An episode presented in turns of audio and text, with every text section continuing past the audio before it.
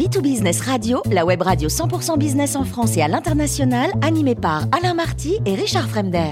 Bonjour à tous, bienvenue à bord de B2B Radio. Vous êtes 49 000 dirigeants d'entreprise abonnés à nos podcasts. Merci à toutes et tous d'être toujours plus nombreux à nous écouter chaque semaine. Aujourd'hui, nous retrouvons avec plaisir, comme toujours, Luc Ferry, philosophe et ancien ministre. Bonjour Luc. Bonjour Richard. Alors, sujet du jour, la décroissance. Ça, c'est pas forcément une bonne idée ici euh, non, c'est pas vraiment une bonne idée. Moi, ce qui m'intéresse, c'est, la raison pour laquelle les gens défendent la décroissance, c'est la raison pour laquelle c'est absolument impossible à vendre. J'ai eu ce débat, vous savez, avec Yves Cochet. Yves Cochet, qui était plutôt favorable à la décroissance, mais qui est un homme euh, honnête euh, et donc rigoureux. C'est un mathématicien de formation. Et ce qu'il me dit, je vais vous lire le, petit texte qu'on a publié, de débat qu'on a publié ensemble chez Odile Jacob. Et ce qu'il dit, c'est pour ça qu'il est d'ailleurs catastrophiste, qu'il pense que le monde va s'effondrer, c'est que la décroissance est invendable démocratiquement. On ne peut pas la faire passer démocratiquement. Et je vous expliquerai pourquoi c'est invendable. Et il a raison là-dessus. Euh, c'est le seul point de commun entre nous, si je puis dire. mais là-dessus, il a tout à fait raison. Je, vous lis le texte euh, de notre débat, encore une fois, qui a été publié chez Odile Jacob. Je ne crois pas que le changement, donc sur le plan écologique, puisse résulter du fait que je me présente aux élections en mettant au programme la décroissance, en proposant une réforme ou un projet de loi. Cela ne se passera pas comme cela. Il faut que se produise une vraie catastrophe humaine. Et c'est malheureusement ce qui risque d'arriver compte tenu de l'aveuglement de nos politiques. Je ne sais pas quand cela va arriver, mais je suis certain que cela arrivera.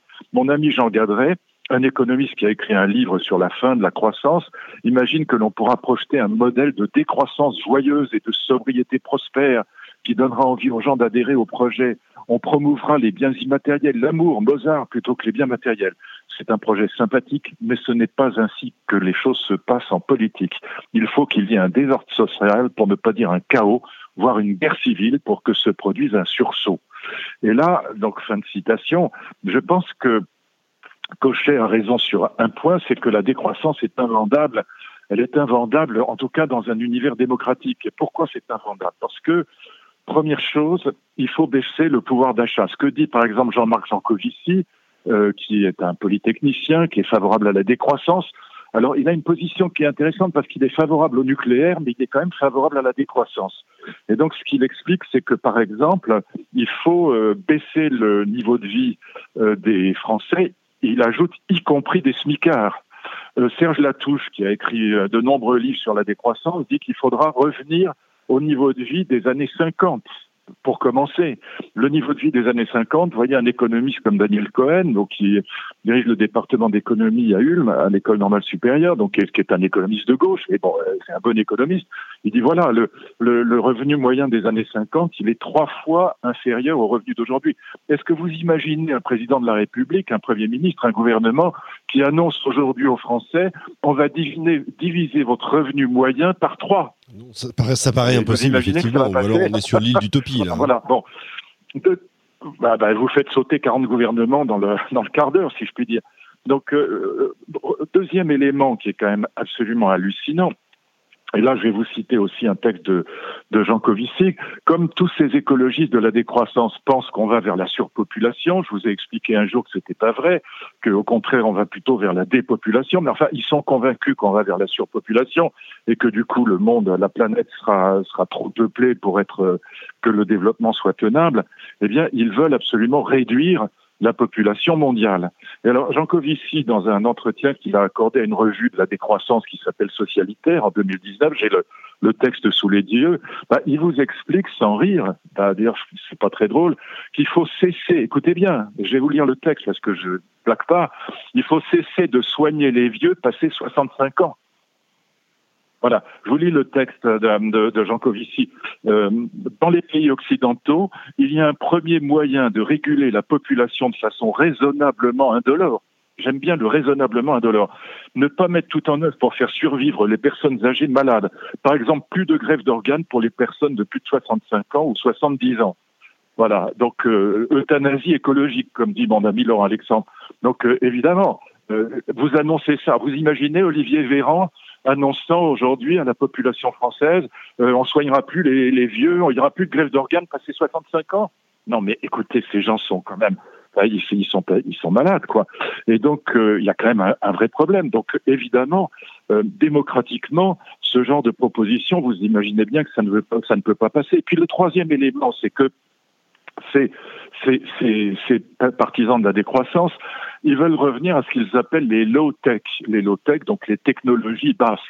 Alors par exemple, toujours Jean Covici, il explique qu'il va falloir refabriquer des deux chevaux. Ben, c'est pareil. Est-ce que vous allez annoncer aux gens sur une, bonne voiture aujourd'hui qu'ils vont revenir à, à, rouler dans des deux chevaux Citroën des années 40 euh, 40 mais, quel, est l'intérêt pour eux de, de, de, lancer ce genre d'idée de, de, think tank comme euh, Shift Project bah, Parce que, bah, parce que ce qu'ils qu pensent évidemment, c'est que comme la population va augmenter considérablement et comme la croissance augmente dans tous les pays occidentaux, mais pas seulement les pays occidentaux, dans la Chine, dans l'Inde, la croissance augmente. Et donc, ils pensent que toujours, ce sont des héritiers du rapport Meadows de 1972, le fameux rapport sur les limites de la croissance, et ils continuent à penser que la croissance et la protection de l'environnement, la croissance et la survie de la planète, c'est impossible. Et là où ils se trompent, alors là je vous renvoie parce que c'est ça l'argument de fond maintenant, parce qu'il faut être aussi euh, positif. Je vous renvoie à un magnifique article d'un de nos meilleurs économistes, Éric Chanet. Et vraiment, ça vaut le coup, allez le voir, parce que là, je ne vais pas avoir le temps de le détailler, mais je vais vous expliquer l'idée principale. Mais ça vaut vraiment le coup de le regarder. Euh, c'est un article qui s'appelle Critique de la raison décroissantiste. Vous trouvez ça facilement si vous tapez le nom d'Éric Chanet, euh, C-H-A-N-E-Y. Vous trouverez ça sur, euh, en tapant sur Google, vous trouvez facilement l'article, parce qu'il a été publié dans une revue peut-être un peu confidentielle. Et donc, ce que montre euh, de manière absolument implacable Éric Chanet, c'est que dans, depuis une trentaine d'années, dans les pays occidentaux, c'est-à-dire en Europe de l'Ouest et puis aux États-Unis notamment, la croissance a formidablement augmenté et en même temps, grâce aux nouvelles technologies, c'est-à-dire high-tech et pas low-tech, eh bien, les trois postes essentiels euh, préoccupants en matière de protection de l'environnement, c'est-à-dire la consommation de matières premières, les émissions de gaz à effet de serre en particulier, donc euh, et, puis euh, évidemment la consommation d'énergie, eh bien ça a considérablement baissé justement grâce aux, aux, technologies modernes. Je vous lis un petit passage de son article qui est tout à fait remarquable. Dans le plus énergivore des grands pays, les États-Unis, la consommation d'énergie par tête a baissé de 15% au cours des 20 dernières années, alors que le PIB par habitant augmentait de 25%. C'est l'inverse de la tendance mondiale, certes, mais ça prouve qu'il est possible que la, croissance soit compatible avec la protection de l'environnement. Euh, écoutez ça encore, alors qu'aux États-Unis, la consommation d'énergie était pratiquement stable entre 2000 et 2019, ce qui implique une forte baisse par habitant, elle baissait de 5,6% dans l'Union européenne et de façon spectaculaire au Royaume-Uni, moins 19%, et en France, moins 12%. Donc, euh, notamment, évidemment, grâce à l'électrification et au nucléaire. Donc, on, on, a là, si vous voulez, la preuve euh, matérielle que la croissance est possible avec la protection de l'environnement, c'est-à-dire que la croissance est possible, la croissance économique est possible, donc le, le progrès, le bien-être, c'est possible avec, encore une fois, une baisse des émissions de gaz à effet de serre, une baisse de la consommation de matières premières non renouvelables et une baisse de la consommation d'énergie, ce qui sont les trois points fondamentaux, comme vous le savez, en matière de protection de l'environnement. Donc je vous renvoie à ce papier et c'est évidemment, euh, voilà, ce qu'on peut opposer aux théoriciens de la décroissance, euh, euh c'est cette possibilité qu'on a de concilier. Alors c'est ce que j'appelle l'écomodernisme. Enfin, c'est pas moi qui ai inventé le terme, mais cette possibilité qu'on a de concilier la croissance et la protection de l'environnement, c'est-à-dire la baisse de consommation de d'énergie, de matières premières et d'émissions de gaz à effet de serre. Voilà. Donc là, vous avez un vrai débat. Si vous voulez, c'est le débat de fond. Et je trouve que dans cette campagne électorale, euh, on n'en parle pas. C'est-à-dire, alors, évidemment, on n'en parle pas. Pourquoi? Parce que le candidat écologiste Yannick Jadot s'est tellement effondré dans les sondages que plus personne ne s'y intéresse. Ce qui est dommage, parce que c'est quand même une grande question. Voilà. Et donc, euh, d'ailleurs, on n'est pas prêt de revenir à l'âge de pierre. c'est ça que vous, vous, êtes en train de nous dire, quand même. Bah, c'est-à-dire que eux voudraient qu'on y revienne, mais euh, ça, ça, ne passe pas. Donc, c'est invendable. Donc, euh, de toute façon, euh, je vais aller à l'essentiel. Même si les théoriciens de la décroissance avaient raison, ils auraient quand même tort parce que de toute façon, personne n'en veut. Donc, euh, mais en plus, ils ont tort. Bon, en plus, ils ont tort sur le fond. Mais même s'ils avaient raison, ce serait invendable. Et c'est d'ailleurs l'argumentation d'Yves Cochet, et c'est pour ça que lui pense que la catastrophe va arriver.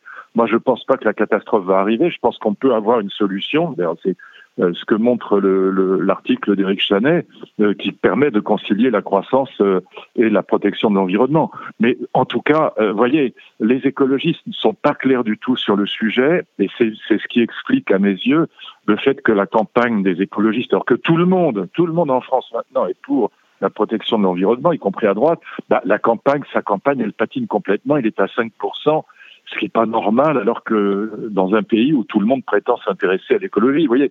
Mais tant, qu'ils sont pas clairs, les Verts, sur la question de la décroissance, les gens n'y croient pas. Ils, voient bien que c'est de l'idéologie et que c'est pas sérieux. Bon, merci beaucoup Luc Ferry pour ce billet d'humeur qui nous éclaire une fois de plus. Je rappelle que vous êtes philosophe et ancien ministre. Nous aurons le plaisir de vous retrouver chaque mois à bord de B2B Radio. Je vous donne rendez-vous lundi prochain.